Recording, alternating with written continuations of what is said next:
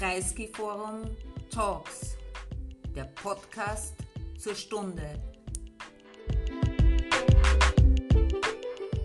Guten Abend, herzlich willkommen im Kreisky-Forum und ein besonders großes herzliches Willkommen an die Autorin Katja Heuer. Danke.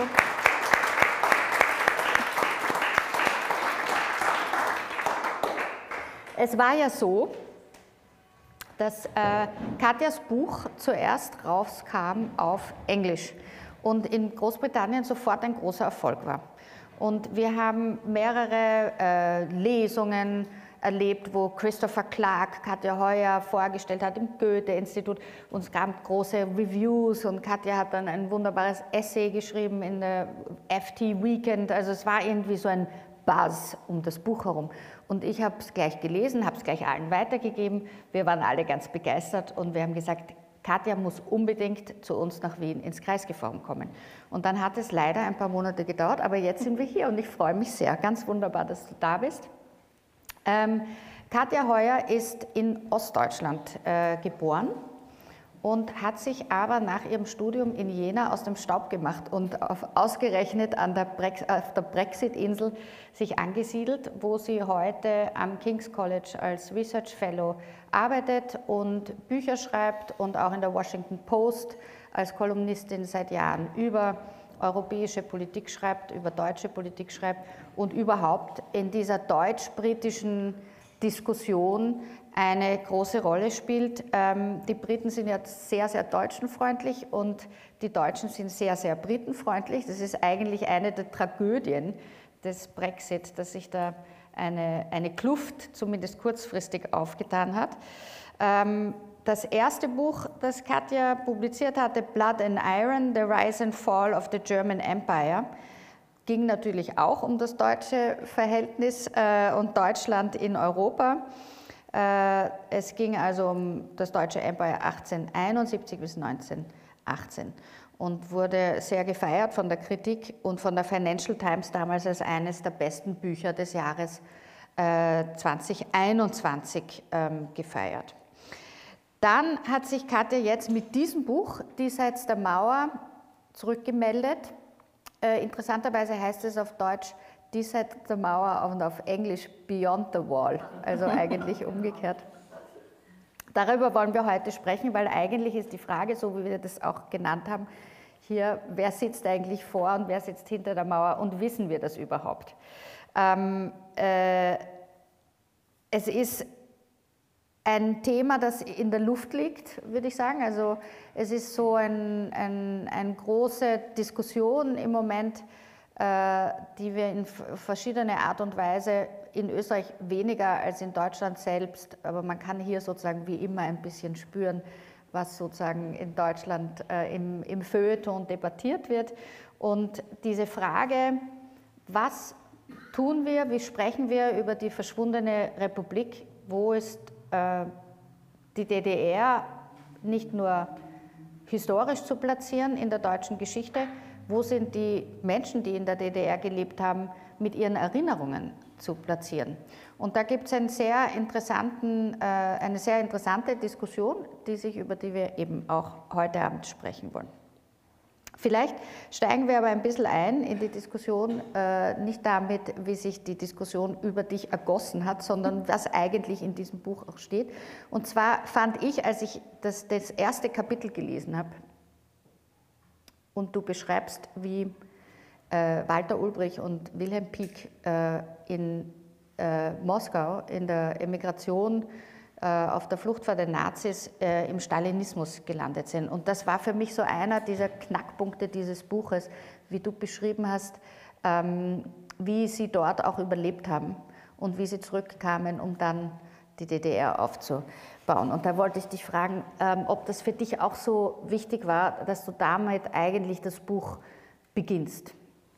Äh, ja, auf jeden Fall. Das werde ich auch immer mal gefragt, also warum ich A, so weit aushole, weil die ähm, Republik ist ja erst 1949 gegründet worden und ich fange ja schon eigentlich an, die sozusagen den deutschen Kommunismus und Sozialismus äh, noch ein bisschen zurückzuverfolgen und dann eben auch über die Erfahrungen in den, im Ersten Weltkrieg, in den, in den 1920er Jahren und dann vor allem in den 1930er Jahren äh, zu sprechen, weil ich finde, dass es wichtig ist, dass man versteht, dass die Leute, die die DDR gegründet haben 1949, eben nicht auf einmal aus dem Nichts kamen und, und keine Vorgeschichte haben, sondern die haben ja alle Dinge erlebt, die sind, ähm, haben sich ideologisch sozusagen eingeschossen auf eine bestimmte Idee, wie der Sozialismus oder Kommunismus eben auch auf deutschem Boden aussehen sollte. Und diese Ideen und diese Vorgeschichte bringen die Leute ja mit, ähm, als die DDR gegründet worden ist. Und deshalb verbringe ich einen ziemlich würde ich sagen, relativ großen Teil, also nicht den Hauptteil auf jeden Fall nicht des Buches, aber doch einen ziemlich äh, großen Teil des Buches damit, sozusagen die Vorgeschichte der DDR zu erklären, weil, weil der ganze Staat und, und die Art und Weise, wie der ähm, zur Diktatur geworden ist, nicht erklärbar ist, wenn man nicht guckt, was sozusagen vorher passiert ist. Und das ist ja keine Rechtfertigung dafür. Es ist oftmals auch wieder in Deutschland hauptsächlich so, so ausgelegt worden, sondern eine Erklärung, warum diese äh, Weltbilder sozusagen, die die, die die deutschen Kommunisten mitgebracht haben ins Nachkriegsdeutschland, sich dann politisch so eingeschlagen haben, wie, wie, man, denn, wie man das in der DDR dann wiederfindet. Also das war mir auf jeden Fall wichtig, das darzulegen weil das in, in so traditionelleren Geschichten der DDR oft nicht vorkommt. Da fängt man eben mit, mit 1949 an. Ja, also vor allen Dingen die, der, der Aspekt, dass äh, nur ein Viertel aller deutschen Kommunisten überlebt haben den Stalinismus, alle anderen sind umgekommen von Stalin äh, und dem Apparat umgebracht worden. Und ausgerechnet die beiden, äh, Pieck und Ulbricht, überleben. Äh, warum war das und was, was sagt uns das auch für Ihre spätere Arbeit dann im Aufbau der DDR? Ja, also Pieck und Ulbricht sind beide äh, Figuren schon vorher in der kommunistischen Szene in Deutschland gewesen. Also Ulbricht vor allem äh, war, war einer der, ja, der Kernpersonen in der, kommunistischen, in der deutschen kommunistischen Partei in den 1920er Jahren, einer der, der Führungspersonen dort. Ähm, und es war also kein Zufall, dass er dann äh, als einer der wenigen überlebt hat in, in Russland. Also wenn man diese, diese Statistiken insgesamt der, der kommunistischen deutschen Enklave in Moskau sind schon ziemlich schockierend. Was das Politbüro der kommunistischen Partei angeht, das ist noch extremer. Neun von denen sind nach äh, Moskau gegangen während, des, während der Nazi-Zeit und nur zwei waren übrig am Ende. Das waren eben genau Pieck und, und Ulbricht. Und das ist kein Zufall sozusagen. Also wenn man die, den stalinistischen Terror überlebt hat äh, in, den, in den 1930er Jahren ähm, in Moskau, dann gibt es meiner Meinung nach nur drei Gründe dafür. Entweder man hat sehr extremes Glück gehabt und das ist bei der Führungselite eher unwahrscheinlich, dass man sozusagen nur aus Glück überlebt hat, oder man war jung genug. Äh, ich gebe zum Beispiel das, das Beispiel äh, Wolfgang Leonhardt, der vielleicht Leuten was sagt, der dann jetzt so zum Kommunismus-Experten in Westdeutschland später geworden ist. Der war eben sehr jung, der ist als, als Teenager mit seiner Mutter äh, in den frühen, äh, naja, so Mitte, 19, Mitte der 30er, 30er Jahre nach Russland gegangen und war also noch jung genug und ist deshalb, seine Mutter ist in, ins Gulag-System äh, geschickt worden, äh, er aber nicht, weil er noch jung genug war und weil er sowieso schon an den, an den deutschen kommunistischen Schulen in, in Russland war. Also da war die Idee sozusagen, man kann ihn noch reformieren und man kann ihn noch sowjetisieren. Ähm, die Leute haben oftmals überlebt, die sozusagen jung genug waren. Oder eben die, die wirklich hundertprozentig bewiesen haben, sie sind auf Stalins Seite, sie machen sich nützlich während des Krieges. Also Ulbricht hat zum Beispiel viel äh, Propaganda verbreitet, er sollte deutsche Kriegsgefangene, vor allem nach Stalingrad dann, sind ja, sind ja Tausende dann in Gefangenschaft geraten. Er sollte die sozusagen bekehren, sodass sie dann genutzt werden können äh, von der, von der sowjetischen Seite aus. Also Ulbricht zum Beispiel steht in Stalingrad am Kessel außen und, und rollt ähm, so Lautsprecher an, den, an die Frontlinien heran und, und äh, ruft dann sozusagen seinen deutschen, ehemaligen deutschen Landsleuten ins Ohr, gebt doch einfach auf, es lohnt sich eh nicht mehr, eure Frauen haben schon längst einen neuen gefunden, äh, warum sitzt ihr hier immer noch und, und äh, schießt zurück sozusagen. Also er hat sich nützlich gemacht und deshalb äh, war Stalin dann klar, dass er sich auf, auf Ulbricht sozusagen verlassen kann. Und deshalb haben Pieck und Ulbricht überlebt. Also man muss sich dann auch überlegen, dass wer dann zurückgeschickt wird von diesen Leuten nach Deutschland, um, um dort Strukturen aufzubauen. Das ist eben wirklich der harte Kern, auf das sich das dann äh, runtergebrannt hat. Die Szene in Stalingrad ist, äh, geht ja da noch besonders witzig weiter, äh, weil äh, Khrushchev beim Abendessen, der kam offensichtlich auf äh, Frontbesuch vorbei, um zu checken, ob die Deutschen dort eine gute Arbeit machen mit diesem propagandistischen, ob das ein Erfolg war. Und dann hat er sich über ihn lustig gemacht, über Ulbricht und hat gesagt, naja, also ein großer Erfolg war das bisher nicht. Bisher hat sich kein einziger Deutscher ergeben. Was ja auch natürlich ein bisschen gemein war, weil es war ja klar, dass jetzt nicht die deutschen Soldaten da aus irgendwie äh, desertieren konnten wahrscheinlich überhaupt. Ja. Also das war, Aber äh, in jedem Fall, diese beiden ausgerechnet kamen zurück und haben also die DDR gegründet.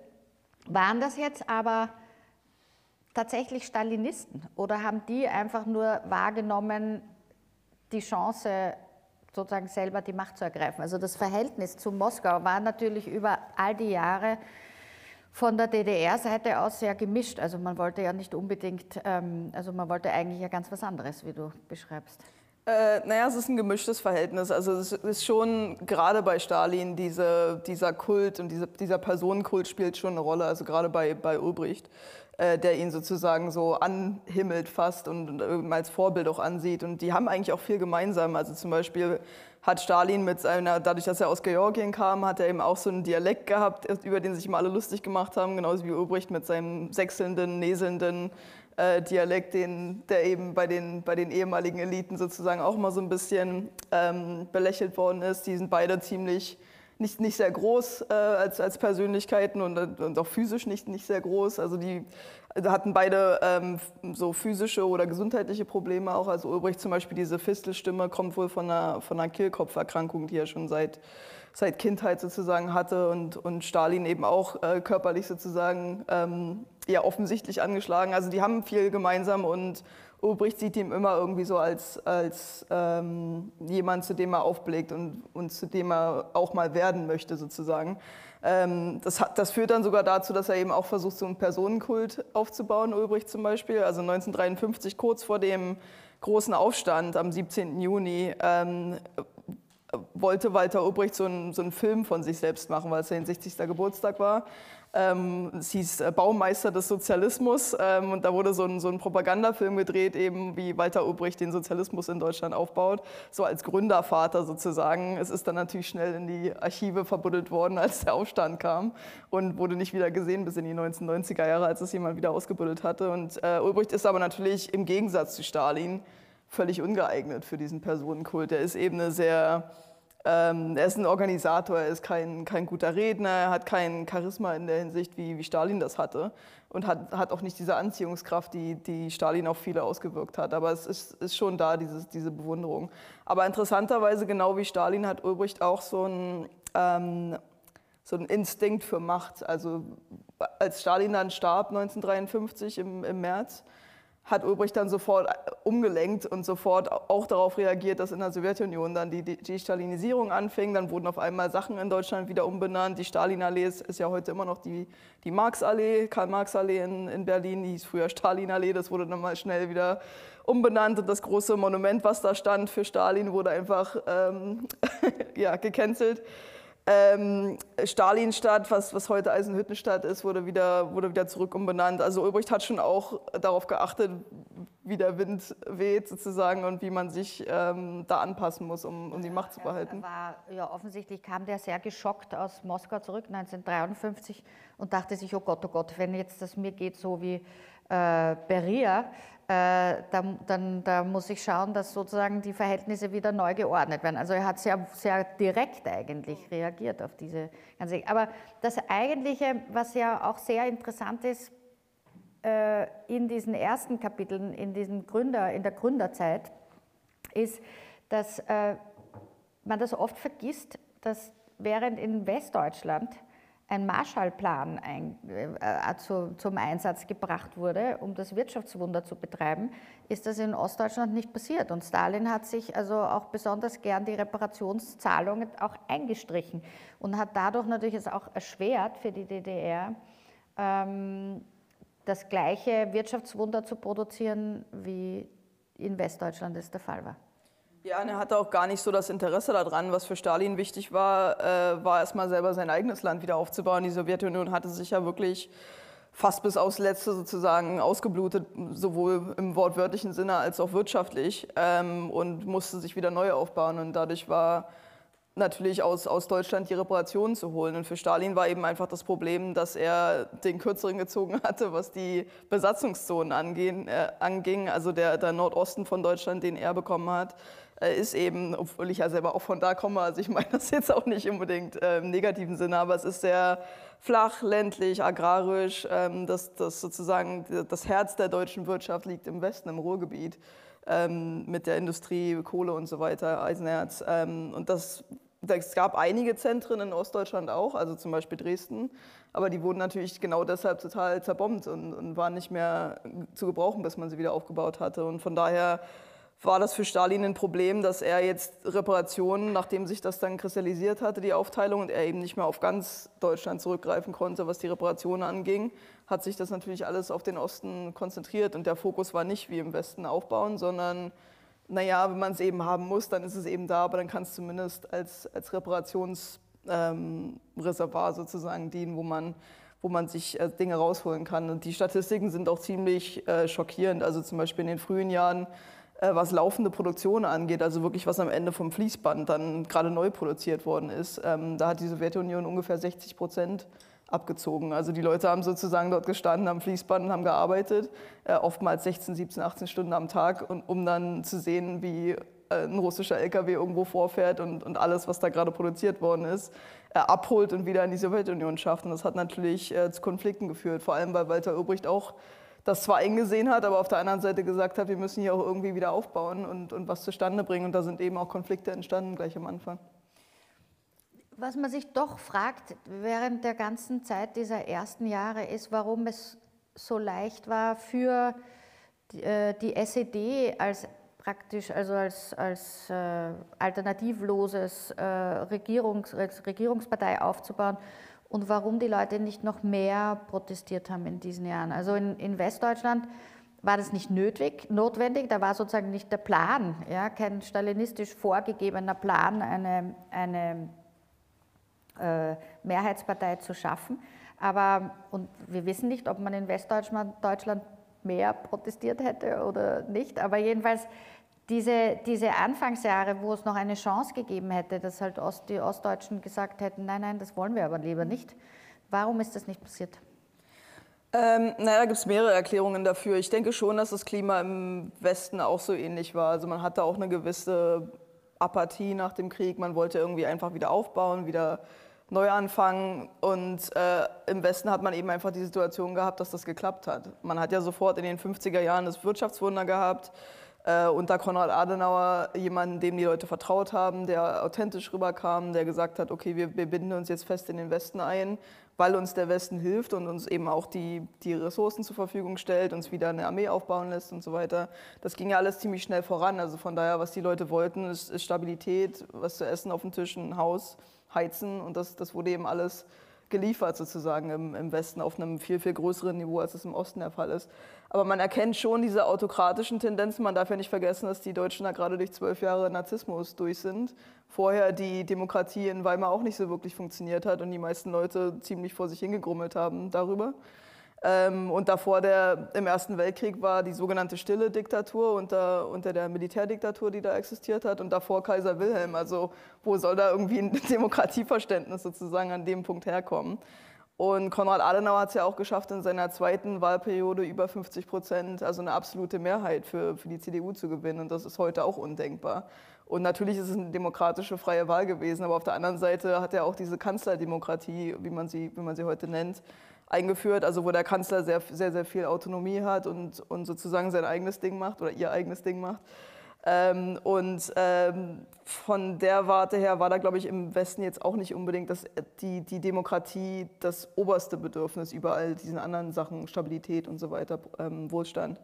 Ähm, aber es gab eben den Wohlstand dazu und von daher hat, hat, das einfach zu einer breiten Zufriedenheit geführt, die man im, im Osten nicht so hatte. Und 1953 zeigt ja, dass sozusagen, wenn man das zu weit gedrängt hätte, dann gibt es eben auch diesen Aufstand.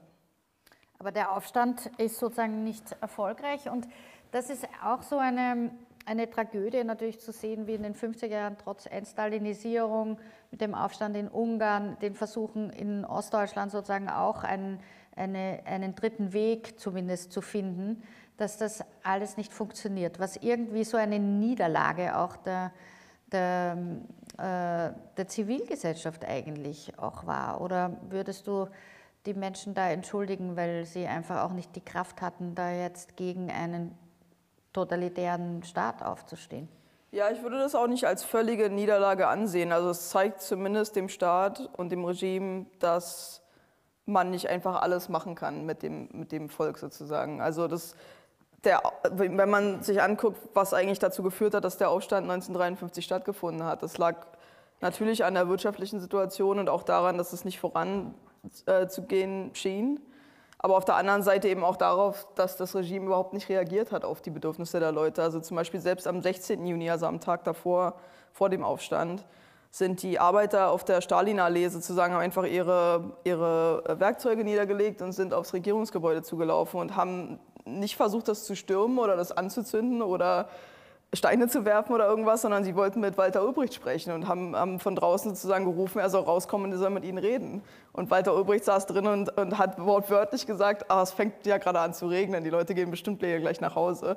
Also diese, diese Sturheit und diese Unwilligkeit, mit den Leuten zu reden und auf deren Bedürfnisse auch nur im geringsten irgendwie einzugehen, äh, hat ja dazu erstmal geführt, dass dieser Aufstand äh, die Ausmaße angenommen hat, die er, die er angenommen hat. Und das hat, glaube ich, schon das Regime aufs Tiefste schockiert, vor allem weil die sich ja selber nicht verteidigen konnten. Die hatten ja immer noch keine Polizei ordentlich aufgebaut, kein, kein Militär. Und dann sind die Sowjets gekommen und haben gesagt, okay, wir machen jetzt hier ähm, Tabula Rasa, aber das machen wir nicht nochmal. Ihr müsst jetzt zusehen, wie er selber zurechtkommt. Ähm, und von dem Moment an musste Walter Ulbrich ja eben darüber nachdenken, okay, was wollen die Leute eigentlich? Ähm, und wie schaffe ich es, das so zu, zu stabilisieren und die Bedürfnisse so weit zu befriedigen, dass das nicht nochmal passiert. Und das ist, glaube ich, jetzt, glaube ich, der SED immer im Nacken, dieser, dieser Aufstand 1953. Also man hat ja zum Beispiel auch ähm, von der Stasi aus immer wieder diese, diese Umfragen oder diese Meinungs, ähm, ähm, ja, Erforschungen sozusagen. Also es ist auch sowas, so ein bizarres Bild, dass die Stasi sozusagen unterwegs ist in, der, in den Schulen und in den Universitäten und in den Fabriken, unter anderem auch, um rauszufinden, worüber grummeln die Leute eigentlich, worüber sind die eigentlich unzufrieden. Und so manche Sachen, zum Beispiel Kaffee ist so ein Beispiel, was ich da gebe, wo die eben rausfinden, okay, es gibt nicht genug Kaffee. Und deshalb sind die Leute unzufrieden. Und dann macht sich die SED darüber so eine Sorgen, dass da ein Riesenentwicklungsprojekt in in Vietnam ange, äh, angezettelt wird und aufgebaut wird, was heute dazu führt, dass, dass Vietnam der zweitgrößte Kaffeeproduzent der Welt ist. Das hat funktioniert als Entwicklungsprojekt. Nur sind die erste, erste Kaffeeernte erst 1991 fertig gewesen, also nicht mehr rechtzeitig. Aber das ist so ein klassisches Beispiel, was eigentlich so ein also gefühlt ein Detail ist Kaffee, ist es aber nicht, weil die Leute wirklich grundunzufrieden sind, wenn es keinen Ass gibt. Ja, ich rede hier wahrscheinlich mit Leuten, die, die, die wissen, worüber ich, genau, die wissen, worüber ich rede. Ähm, ja, und das, deshalb glaube ich, ist das eigentlich kein, ähm, keine Niederlage im eigentlichen Sinne, sondern die Leute haben schon dem Regime gezeigt, dass, äh, dass das nicht einfach so weitergeht, dass es keine es ist schon eine Diktatur, aber keine Diktatur, die einfach komplett machen kann, was sie will. Die muss schon darauf achten, dass die Leute einigermaßen zufrieden sind. Und das schafft sie, glaube ich, in der breiten Masse. Und das ist, glaube ich, das, was zu keinem Aufstand zwischen 53 und ähm, 89 führt, in der Art und Weise, wie man das dann zum Beispiel in Polen sieht oder in anderen osteuropäischen Ländern. Die, die schaffen es einfach, einen Lebensstandard zu erreichen, der einigermaßen ausreicht, sodass die Leute zwar immer noch grundunzufrieden sind mit der Versorgungssituation und so weiter, aber nicht diesen Pegel überschreiten, wo man auf die Straße geht oder, oder wirklich irgendwie Widerstand anregt. Ich meine, man hat natürlich eine Mauer bauen müssen, damit die Leute nicht alle weglaufen. Das war sozusagen auch eine, eine der Konsequenzen, dass, ähm, dass es nicht so rosig war, das System. Und das ist natürlich schon schockierend zu denken, dass drei Millionen Ostdeutsche sich vertschüsst hatten nach Westdeutschland und ähm, 80 Prozent davon über Berlin. Und deswegen war das sozusagen die Idee, dort die Mauer auch aufzubauen. Und du schreibst ja in dem Buch, die DDR hatte 7500 Ärzte verloren, die sie gerade erst ausgebildet hatten, 1200 Zahnärzte, ein Drittel ihrer Akademiker und Hunderttausende von Facharbeitern. Und vor allen Dingen die sind gerade erst natürlich aufgebaut worden, nach dem, äh, ausgebildet worden nach dem Krieg. Und da war sozusagen die Frage für die SED-Führung, wie behält man jetzt die Leute, in die man investiert, wenn man es jetzt freundlich ausdrückt und freundlich gesagt, wie schafft man es, dass die Menschen in einem großen Großraumgefängnis bleiben und nicht alle abhauen. Und so kam es ähm, zur Mauer. Jetzt sagst du, die Menschen hatten es aber nicht nur äh, so unerträglich, dass sie weg wollten, aber eigentlich wollten sie ja weg. Also wenn so viele... Ja, aber drei Millionen von 18 Millionen, das versuche ich auch mal wieder zu betonen, ist eben auch nicht die Mehrheit oder auch nicht mal ansatzweise die Mehrheit der Leute. Und das, ich meine, das Grundproblem, das Deutschland hat, man vergisst es eben auch, wenn man, wenn man die Mauer als die Grenze zwischen Kommunismus und Kapitalismus sieht insgesamt. Das ist eine Grenze, die in Deutschland sitzt. Also es gibt ein Alternativmodell sozusagen. Wenn man in Polen ist oder in der Tschechoslowakei, dann hat man nicht einfach eine andere Tschechoslowakei, in die man ziehen kann oder ein anderes Polen, das man ziehen kann. Man müsste sich dann sozusagen entscheiden, wirklich in ein anderes Land zu ziehen, was einen womöglich kein Visum gibt, wo man die Sprache nicht spricht, was einem fremd ist sozusagen. Das ist in Deutschland gibt es eben dieses Konkurrenzmodell äh, wo man quasi von einer Stadt in eine andere zieht oder von einer Gemeinde in die andere zieht und dann andere Lebensbedingungen sozusagen vorfindet. Und das Problem für, für, für die DDR speziell war einfach, dass wenn man versucht, eine klassenlose Gesellschaft zu erfinden ähm, und dementsprechend allen Leuten das gleiche zahlt, allen Leuten das gleiche soziale Prestige sozusagen anbietet. Also spielt theoretisch im Kommunismus keine Rolle, ob man der Schuldirektor ist oder die Putzfrau in der Schule, weil beide dazu beitragen, dass die Schule irgendwie funktioniert. Also so ist zumindest die, die Ideologie dahinter. Dann ist für den Direktor natürlich der Anreiz, in der DDR zu bleiben, geringer als für die Putzfrau, deren, deren Status sozusagen angehoben wird, während der Direktor irgendwo nach unten gelevelt wird. Und äh, das führt dann eben dazu, dass genau diese Menschengruppen, die, die du gerade auch beschrieben hast, ähm, das ziemlich unattraktiv finden, weil einfach kein Anreiz dazu da ist, ähm, ja, sozusagen was Besseres aus sich zu machen oder zu studieren oder ähm, irgendwie zu versuchen, seinen sozialen Status anzuheben, wenn es auf dem Papier keinen sozialen Status mehr gibt. Und äh, das gibt es eben in Westdeutschland als Alternativmodell und dann ist es natürlich attraktiv, wenn man ein Arzt ist und die werden in Westdeutschland auch äh, händeringend gebraucht, sozusagen dann dorthin zu ziehen. Und das war eben das Grundproblem. Und deshalb, Walter Ulbricht wurde ja, nee, nicht Walter Ulbricht, Erich Honecker wurde ja auch später nochmal gefragt ähm, zur Mauer und so weiter. Und er sagt, solange wie das die Bedingungen, wie die Bedingungen dieselben sind, die dazu geführt haben, dass wir die Mauer gebaut haben, solange muss die auch da stehen bleiben. Und deshalb sagte er berühmterweise dann 1989 noch, dass die noch mindestens 50 Jahre oder, oder noch länger da stehen wird ähm, weil das eben das Grundproblem der, der DDR ist. Man, man, kann eben den Leuten, die Mittelschicht und aufwärts äh, sind, nichts anbieten. Ähm, und das ist das, warum so viele, warum so viele gehen.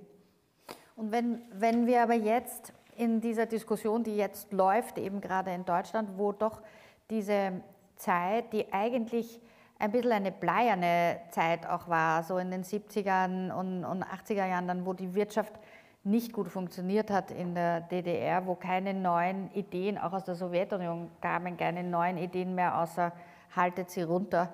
Ähm, während ähm, in Westdeutschland, äh, äh, also durch den Kalten Krieg natürlich auch eine ganz spezielle Diskussion, aber den Leuten ging es gut und die konnten machen, was sie wollten. Die hatten lustige äh, Studentenbewegung, die sich dann auch ein bisschen radikalisiert und militarisiert hat. Aber es war sozusagen der, der große Unterschied zwischen Ostdeutschland und Westdeutschland, war, dass in Ostdeutschland, wie du sagst, die, die Chancen der Leute, das System selber zu verändern, also nicht existiert haben. Dennoch sagst du, dass es äh, gewissermaßen eine glückliche Kindheit geben konnte. Dass sozusagen die in dem, in dem, in dem täglichen Leben von Menschen, die, die versucht haben, zu Rande zu kommen, man Kuchen gebacken hat und schwimmen gegangen ist. Ja, ich denke, es hängt auch insgesamt, also ich will auch den Alltag gar nicht so sehr von dem, von dem Regime und von der Diktatur trennen. Es sind auch viele Leute dort gewesen, die von der Politik profitiert haben. Also wenn man zum Beispiel politisch sozusagen reingepasst hat, sich damit abfinden konnte, dass es diesen öffentlichen Raum nicht gibt und zum Beispiel aus dem Arbeiterhaushalt kam, dann hatte man auf einmal Möglichkeiten. Dann wurde auf einmal ein Studiumplatz angeboten oder man konnte Offizier werden oder sollte Offizier werden, während das vorher unmöglich gewesen war. Gerade in der, in der, in der sehr starren äh, Hierarchie innerhalb des, äh, innerhalb des Militärs, das vorher existiert hatte.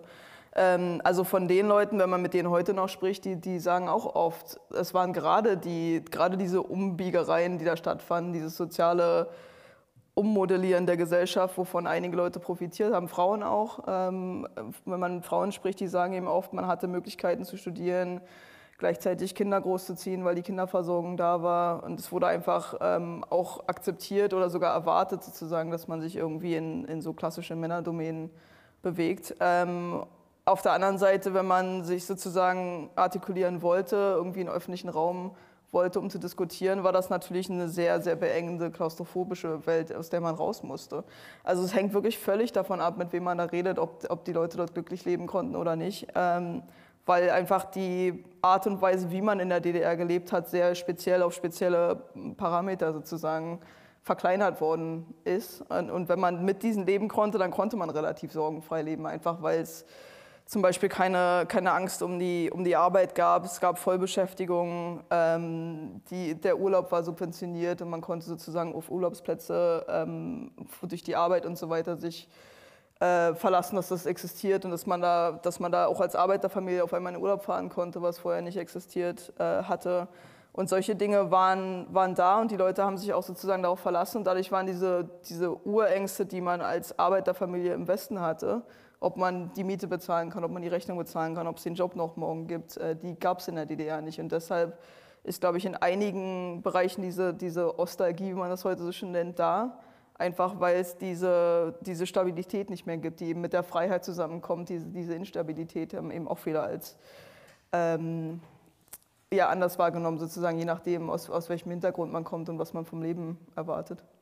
Interessant ist, sehr interessant ist natürlich die Frauenpolitik. Das war nicht nur in der DDR so, sondern auch in den anderen sozialistischen Staaten und auch in, äh, vorgelebt, auch schon von der Sowjetunion. Das waren ja teilweise auch wirklich äh, progressive Konzepte, Frauen einzubinden in den Arbeits, äh, äh als Arbeitskräfte und diese Hälfte der, der, der, Menschheit, der Bevölkerung auch zu nutzen, sozusagen, um den wahren Sozialismus aufzubauen. Ähm, gleichzeitig, und das ist ja ganz lustig, ich habe mein, damals meinen Uni-Abschluss, meine Magistraarbeit über die Frauenpolitik der SED geschrieben und war damals 1989, als du neun warst, war ich irgendwas knapp 20, ja, 20, ein bisschen mehr als 20, in, in 1989, 90 in Berlin, als die Mauer fiel und bin dann in Ostberlin äh, zu diesen ganzen noch existierenden, man konnte plötzlich überall hin, zu diesen ganzen Frauenvereinen, die es gab und so weiter, ja, und diese ganze SED-Überbleibsel von der Frauenpolitik. Und während sie die Lenin-Bücher aus dem Fenster geschmissen haben, auf die großen Haufen und abtransportiert haben, wurden auch diese ganzen Frauen, speziellen SED-Frauenbücher, Vereine, äh, Funktionärinnen und so weiter gefeuert, entlassen, abserviert. Und es war sehr interessant für mich zu verstehen, dass auf der einen Seite es eine wohl progressive Politik war, ähm, Frauen einzubinden und dass sie arbeiten sollten und das auch konnten und Kindergartenplätze geschaffen wurden und ein Schulsystem, das das erlaubt hat, was wir uns heute in Österreich immer noch wünschen, wünschen würden, dass es äh, Kindergartenplätze für alle Kinder geben würde und so weiter. Aber gleichzeitig war es natürlich so, dass es keine gesellschaftliche offene Diskussion darüber gegeben hat, dass dann auch die Männer eigentlich sozusagen im, im Haushalt äh, die Hälfte bei der Kindererziehung und im Haushalt übernehmen hätten sollen. Bekanntlicherweise ist das nicht passiert. Und ähm, so äh, waren Frauen am Ende eigentlich doppelt belastete äh, Menschen, die sowohl in der Arbeitswelt relativ unfrei, aber doch gearbeitet haben und gleich zu Hause, aber immer noch sozusagen den, den ganzen Mist irgendwie erledigen mussten, den man, äh, was im Übrigen nicht nur in der DDR so war. Es ist auch noch in den westlichen Staaten so, dass die meisten Frauen sehr viel mehr im Haushalt machen als ihre Partner, ihre männlichen Partner zumal. Ähm, aber das heißt natürlich, dass dieses ganze Modell auch diese, die positiven Errungenschaften, die in der DDR existiert haben, auch immer auch die auch eine gewissermaßen dunkle Seite hatten. Also weil es eben keine offene äh, demokratische, keine Diskussion darüber geben konnte, keine gesellschaftliche Debatte, die halt im Westen mit 68 spätestens sozusagen auch eingesetzt hatte. Ja, ich würde aber behaupten, dass beide, beide Dinge nicht zu einer grundlegenden Veränderung der Gesellschaft in der Schnelle geführt haben, wie die Leute, die sozusagen die Gesellschaft verändern wollten, das, das wollten. Also ob das jetzt die feministische Bewegungen im Westen sind, die auch nicht sofort dafür, dazu geführt haben, dass ein Mann 1969 morgens aufgewacht ist und gedacht hat, heute mache ich mal den Abwasch. Ähm, und das ist, glaube ich, im Osten ähnlich gewesen, weil das einfach ja von oben kam. Also man hat ja im Politbüro beschlossen, man macht jetzt diese Frauenpolitik und das hat ja dann auch eine Weile gedauert, erstmal Familien davon zu überzeugen, dass, dass die Tochter jetzt ein Abitur machen soll oder studieren soll. Ähm, da wurde eben auch oft gesagt, naja, die kann noch Kellnerin werden oder halt so lange arbeiten als Sekretärin oder wie auch immer, bis sie, bis sie heiratet. Ähm, das hat auch eine Weile gedauert, dass das einfach normal geworden ist, dass Frauen arbeiten. Und ob die das als, als Doppelbelastung in dem Sinne wahrgenommen haben, hängt eben wirklich völlig wieder von dem, vom Individuum ab, weil viele Männer ja auch das kann man ja auch nicht pauschal so sagen, dass da keiner mitgeholfen hat oder dass das zu Hause dann weiter ähm, nur von den Frauen gemacht worden ist. Und es hat, wurde auch sehr, sehr viel Wert von der Propaganda darauf gelegt, Kindern beizubringen, dass sie im Haushalt mithelfen sollten. Also wir hatten diese ganzen Lieder, die man da im Kindergarten gelernt hat, so wenn Mutti früh zur Arbeit geht, dann bleibe ich zu Hause und dann heißt es ja, dann mache ich sauber und dann gehe ich einkaufen und dann dieses und jenes. Und uns wurde auch schon sehr, sehr früh beigebracht, äh, wie man zum Beispiel kocht oder man hatte so ein, äh, wir hatten zum Beispiel so einen Plan zu Hause, was viele andere, andere Familien auch hatten, wer für was verantwortlich ist. Und dann, ich musste zum Beispiel das Bad immer sauber machen, einmal die Woche, äh, auch von einem sehr, sehr jungen Alter an schon, weil das einfach mit erwartet worden ist, dass man irgendwie mithilft, weil eben beide Eltern arbeiten. Und das hat sicherlich das Problem nicht völlig gelöst. Und auch dieser eine Haushaltstag, den Frauen bekommen haben, einmal im Jahr, hat wahrscheinlich auch nicht gereicht. Ähm, aber es, es, gab schon ein Grundverständnis dafür, dass man irgendwie die ähm, Ideologie zu Hause und im Privaten und auch im Beruflichen, auch von den männlichen Kollegen auch mit ändern muss. Also ich habe zum Beispiel im Buch auch so eine Stelle, wo Walter Ulbricht so ein, so ein Parteikommuniqué im Neuen Deutschland in der Parteizeitung äh, abgedruckt hat, äh, wo er sich wirklich wütend darüber auslässt, äh, dass die männlichen Kollegen ihren neuen weiblichen, das, ist, das sind, glaube ich, 1965, 66, also in den 60er Jahren, äh, dass die männlichen Kollegen immer noch nicht einsehen, dass Frauen in, in diesen Berufen arbeiten sollen, dass man immer noch äh, davon ausgeht, dass Frauen kein Gehirn für Technik oder für Wirtschaft haben. Und das ist wirklich ein, ein einziges Wutblatt, was er da irgendwie veröffentlicht hat, weil er eben von oben diese, diese Sache angeordnet hat und sich offensichtlich immer noch in den Fabriken und in den, in den Arbeitsplätzen sozusagen diese Einstellung nicht geändert hat. Und äh, dann wird dazu angeregt, dass es diesen sogenannten Austausch geben soll, also dass Frauen sozusagen mit ihren, mit ihren ähm, Vorgesetzten reden sollen darüber, wie sie sich fühlen in, auf der Arbeit und so weiter. Und das hat natürlich dann auch wieder in der Diktatur sehr, sehr interessante Nebenkonnotationen, wenn sich jetzt die Frau darüber beschwert, dass der Fabrikleiter da kein freundliches Arbeitsklima schafft, dann kann das natürlich auch problematisch für den Fabrikleiter werden. Also man hatte schon Möglichkeiten, irgendwie auch da Druck zu machen, aber ähm, es waren eben trotzdem nur in Anführungszeichen 40 Jahre, in der man nicht die ganze Gesellschaft von unten und von oben heraus ähm, umkrempeln kann. Und nur jetzt zur Sicherheit wollte ich fragen, die Jungen wurden auch dazu angehalten, einmal pro Woche das Badezimmer zu putzen. Ja das kann ich bestätigen von mehreren von meinen Freunden. Also das ist einfach, man, man wurde grundsätzlich als Kind dazu sozusagen animiert und angeregt, ähm, sozusagen früher Erwachsener zu werden, wenn man so will. Also ja, mitzuhelfen und auch ähm, äh, ja, zum Beispiel so als Schlüsselkind aus der Schule nach Hause kommen, sich selber auch was zu essen machen, früh sich selber anziehen, zur, zur Schule gehen und so weiter. Also da war weniger Druck sozusagen da.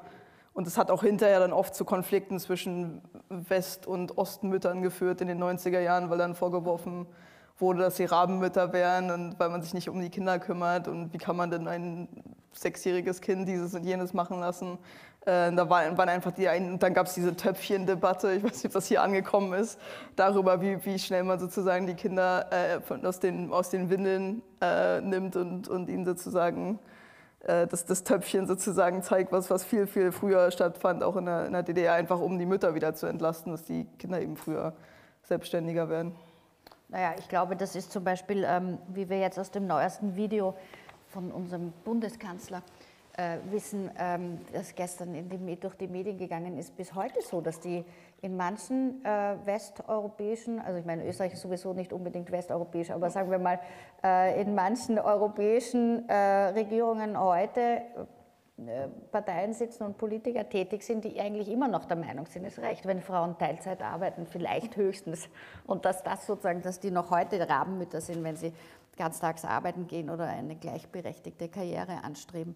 Also das ist ja nicht so, dass das, dass das nur in der DDR nicht funktioniert hat. Nee, und diese Debatte gab es ja bis, bis vor relativ kurzer Zeit innerhalb der CDU in Deutschland ziemlich lange. Also ob man, ob man sozusagen das Geld darin investieren sollte, Kindergartenplätze und so weiter aufzubauen oder ob man Frauen finanziell unterstützt, zu Hause zu bleiben. Das ist ja wirklich ein fundamentaler Unterschied, wie man die Gesellschaft sieht und aufbaut sozusagen, wo man, wo man da das Geld investiert. Und die Debatte ging ziemlich weit, bis in die frühen 2000er Jahre oder so hinein, auch in, innerhalb der CDU ziemlich lange. Also was mich bei dem Buch so begeistert hat, war, dass ich so viel gelernt habe. Also es steht hier drauf eine neue Geschichte der DDR und natürlich kann man eine Geschichte, die, die ja sozusagen an Jahrestagen festhängt und von 1949 bis 1990 ging, jetzt nicht komplett neu schreiben. Aber dein Fokus eben auf gerade die Dinge, die wir jetzt auch besprochen haben, äh, äh, um die Umstände, wie die DDR gegründet wurde und auch sehr viele von diesen Dingen, die wir schon ein bisschen aus dem Blick verloren hatten. Ich glaube, das ist irgendwie der Witz dieses Buches, auch dass man sich nochmal damit auseinandersetzt, wie sozusagen die Gesellschaft auch damit umgegangen ist, von einer Diktatur in die andere zu stürzen. Das war für mich schon sehr interessant, weil du das auch mit einem sehr offenen Visier geschrieben hast. Also man hatte nicht das Gefühl, dass du etwas beschönigst, aber du hast auch nicht nur dich darauf äh, konzentriert, äh, herauszustreichen, wie furchtbar alles war. Und genau das, würde ich mal denken, ist einer der Gründe, warum das Buch, das in Britannien gefeiert wurde, dann in Deutschland eine gemischte Reaktion bekommen hat. Also es gab sehr gute Kritiken, es gab aber bei den üblichen Verdächtigen, die man selber gerne liest, durchaus auch sehr kritische ähm, Kritiken, zum Beispiel in der Süddeutschen Zeitung. Und äh, das war das muss ja für dich eigentlich auch ein bisschen unangenehm gewesen sein, weil das war ja gar nicht deine Intention, jetzt irgendwie mit, den, mit, den, mit dem deutschen Feuilleton dich anzulegen. Aber zum Beispiel hat dann der in das SZ hat geschrieben, zu wünschen wäre, dass die Ostdeutschen nicht aus ihrem Gedächtnis verdrängen, was das Regime verbrochen hat. Was hast du gedacht bei dieser Art von Kritiken? Ja, ich meine, da steht ja auch noch in der, gerade in dem Süddeutschen, das, das war schon heftig, hat mich überrascht in, der, in, dem, in dem Ton und in der Art, wie persönlich auf mich die Kritik äh, kam. Also es hieß ja dann zum Beispiel, dass Egon Krenz mein, mein Mentor gewesen wäre. Ich habe ihn interviewt als einen der Zeitzeugen und es steht ein Zitat von ihm äh, drin. Mentor, ich meine, du warst neun, als die DDR... Vier, als die Vier, Entschuldigung. Ja. Ähm, ja, und auch, äh, es ging dann um, also ich habe jetzt zum Beispiel in Deutschland spielt das immer noch ziemlich eine Rolle, wie die eigene Biografie ist, ob und wie man über die DDR sprechen kann und schreiben kann. Also habe ich sicherheitshalber mal ein Kapitel mit eingebaut, um einfach meine, meinen eigenen Hintergrund dort sozusagen offen zu legen und, und den Lesern das anzubieten, sozusagen, dass, dass man sozusagen weiß, wo, wo ich herkomme. Und dann beschreibe ich eben da drin, wie, dass mein, mein Vater war Offizier bei der, bei der NVA und meine Mutter war ähm, Lehrerin, ist auch immer noch Lehrerin, was auch gerne vergessen wird. Sie hat sozusagen zwei Jahre in der DDR unterrichtet und dann jetzt den Rest ihrer Karriere sozusagen hier. Aber dann heißt es auch eben wieder, naja, typisch, was will man erwarten von, von einer Tochter von, von solchen Systemträgern. Ähm, während zum Beispiel in Großbritannien äh, auch die gleiche, also auch meine Biografie aufgegriffen worden ist, aber auf eine völlig andere Art und Weise. Also ich beschreibe zum Beispiel auch einen ähm, Beispiel da drin, wo mein, mein Vater 1982 ähm, auf der, die mussten immer als, als Offiziersanwärter damals die für die Paraden üben in Berlin. Und ihnen wurde sozusagen eingetrichtert, es muss alles genau akkurat sein und sonst gibt es Riesenärger und ähm, man hätte da sozusagen alle möglichen Konsequenzen fürchten müssen, wenn, wenn da irgendwas schief geht auf, den, auf der Parade zum Tag der Republik im Oktober. Ähm, und er war dann nervös, wie alle anderen auch sozusagen. Und als die am Abend vorher, in der Nacht vorher, ähm, also vor dem, vor dem ähm, 7. Oktober, sind die nochmal auf die Stalinallee, um nochmal ein, letzte, ein letztes Mal zu üben. Und er hat, als sie mit dem, mit dem Wagen dorthin gefahren worden sind, hat er einen blöden Witz gemacht und hat gesagt, nee, wenn hier irgendwas schief geht, dann, dann können wir uns auch gleich die Kugel geben. Und das, die sind nicht mal angekommen, da waren die Türen von dem, von dem LKW, wo die drinnen saßen, noch nicht mal offen. Dann standen schon zwei Männer in Zivil da äh, haben ihn abgeführt und haben ihn wieder in die Kaserne zurückgebracht, ähm, weil offensichtlich das schon weitergeleitet worden ist, dass er da einen Witz gemacht hat. Ähm, und das hieß dann, ja, er hätte, ich weiß nicht mehr, wie die Phrase war, ähm, äh, Verleitung zur, zur, Selbsttötung oder irgend sowas, ähm, wurde ihm da vorgeworfen und dann war, war er zehn Tage lang in Einzelhaft und ist da irgendwie fast äh, im, im, Gefängnis sozusagen oft in der Kaserne und musste dann in eine andere Einheit und so weiter. Und dann ist die ganze, meine, meine ganze Familie, also ich war damals ähm, ja noch nicht da, aber eben später dann sozusagen, wurde die ganze Familie umgesiedelt von Jenschweiler Ost, wo die Kaserne war, sozusagen nach, nach Strausberg, ähm, wegen dieses Vorfalls. Also das beschreibe ich da drin auch. Und in Großbritannien haben das eher so konservative und, und liberal eingestellte Leute als Beispiel genommen, um zu sagen, selbst diese Familie ist sozusagen, obwohl sie eigentlich mit dem System zurechtgekommen ist, irgendwie doch auch nicht mit dem System zurechtgekommen. Mein Vater hat auch immer gesagt, es ist dann in den 80er Jahren so bedrückend und beklemmend geworden, dass selbst für relativ unpolitische Leute das eigentlich schwer möglich war, einfach weiterzuleben sozusagen. Und da hat man sich dann darauf gestützt, während so in der Süddeutschen und überall in, in diesen sozusagen Kreisen, in, in den kritischen Kreisen in Deutschland war das genau andersrum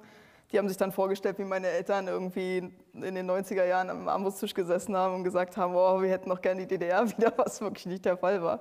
Super, ja, genau. Ähm, und von daher ist das wirklich, ähm, ja, einige der Kritik hatte ich so das Gefühl, das ist auf mich was projiziert worden, was man eigentlich im Buch so nicht findet. Ich meine, es hat ja, ist ja viel Stasi und Mauer und so weiter auch mit dabei. Es ist eben nur Deshalb auch im Englischen der Titel Jenseits der Mauer. Die Idee war eben, die, die, den Rest der Geschichte noch mit dazuzusetzen und sich nicht nur auf 1961 und, und 89 und 53 zu konzentrieren, was normalerweise immer die, die Kernpunkte sind. Von daher ist einige der Kritik, glaube ich, einig, also einiges darauf hinausgelaufen, dass man in dem Buch eine positive ähm, Reinterpretation der DDR vermutet hat und jetzt sozusagen sich mit, dieser, mit diesem Bild des Buches streitet, anstatt mit dem richtigen Buch sich auseinanderzusetzen. Also so ist zumindest mein Gefühl.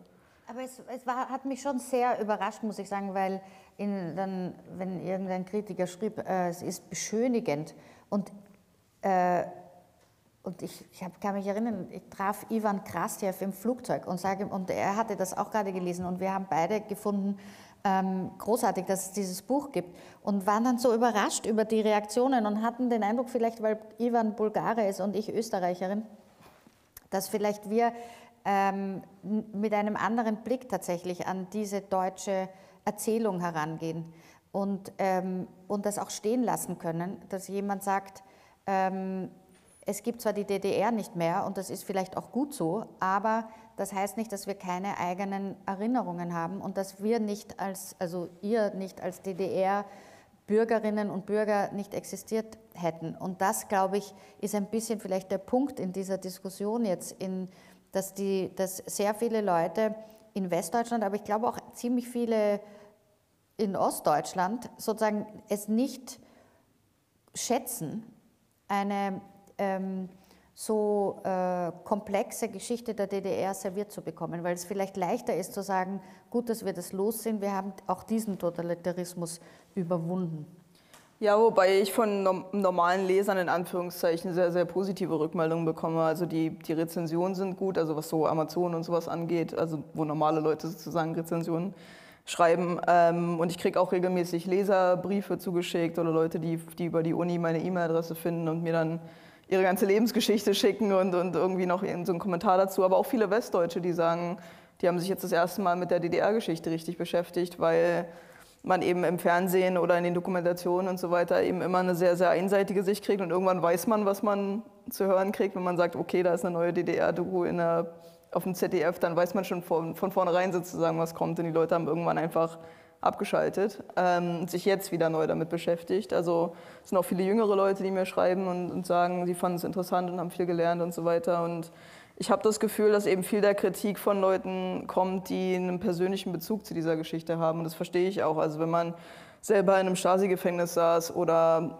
ähm, selber geflohen ist unter, unter Lebensbedrohung und ich jetzt sage, aber es gab auch Leute, die da in ihrer Gartenkolonie gesessen haben und glücklich waren, dann ist das natürlich noch, dann macht das die Leute noch wütender, äh, dass man das sozusagen rechtfertigt oder, oder beschreibt, dass es eben dieses normale Leben der, der Mitläufer, so wie die das eben sehen, ähm, beschreibt und ähm, dabei, dabei in deren Augen Gefahr läuft, das sozusagen zu rechtfertigen, weil es gab lange in Deutschland diese Debatte darum, dass die DDR eine, eine Opfer- und Tätergesellschaft sei. Also man ist entweder das eine oder das andere, wenn man in der DDR gelebt hat. Und dadurch, dass man sozusagen mit den Dissidenten und mit den Oppositionellen über die DDR spricht, die sehen eben die, diese 80, 90 Prozent der Bevölkerung, die keine, keine Oppositionellen waren in der Hinsicht, als die Mitläufer an, die das möglich gemacht haben, diese Diktatur zu funktionieren zu lassen. Und das sind eben die Leute, die ich in dem Buch beschreibe.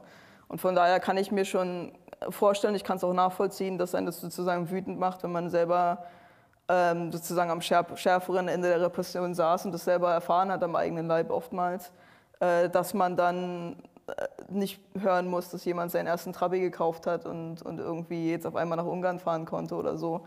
ähm, und dass, dass diese Erfahrungen dann, dann anecken. Und äh, Norbert Pötzl, der die Rezension in, dem, ähm, in der Süddeutschen geschrieben hat, der war ja, jahrelang ähm, Spiegelredakteur und dadurch eben auf der anderen Seite des eisernen Vorhangs an der, an der Vorfront sozusagen und ist äh, wahrscheinlich immer noch in denselben Denkmustern, denke ich mal, die er, die er damals hatte, in, im Sinne von, die DDR war eben auch ein aktives Gegenmodell zur, zur Bundesrepublik, wo eben viele Linke, vor allem auch in, innerhalb der SPD zum Beispiel, auch in, in Westdeutschland ziemlich viele, viele Linke ja oftmals auch in die DDR gefahren sind. Olaf Scholz ist das beste Beispiel, wo es heute auch keiner mehr hören will, aber der ist oft mit, äh, als, der war ja Stellvertreter der, der jungen äh, Sozialisten, also der, der Jugendorganisation der, der SPD und die sind oft nach Ostdeutschland gefahren mit Delegationen und haben sich dort mit FDJ-Delegationen getroffen und, und, Sachen besprochen. Und da hatte man natürlich in konservativen Kreisen in Westdeutschland schon immer so ein bisschen die Angst, dass wenn man jetzt zum Beispiel das Kinderbetreuungssystem beschreibt und sagt, okay, das, das funktioniert aber hier, warum können wir das nicht auch so machen, dass dann der politische Druck zurückkommt. Und da wurde natürlich schon ziemlich heftig zurückgefeuert von Seiten des Spiegels und anderer, ähm, anderer westdeutschen Zeitungen und dass der Ton immer noch nicht ganz wieder raus ist, obwohl die DDR ja nicht mehr existiert und dadurch auch als Konkurrenzmodell nicht mehr existiert, ähm, ist, glaube ich, auch immer noch so einer der, der Gründe, warum das so, so nachhängt.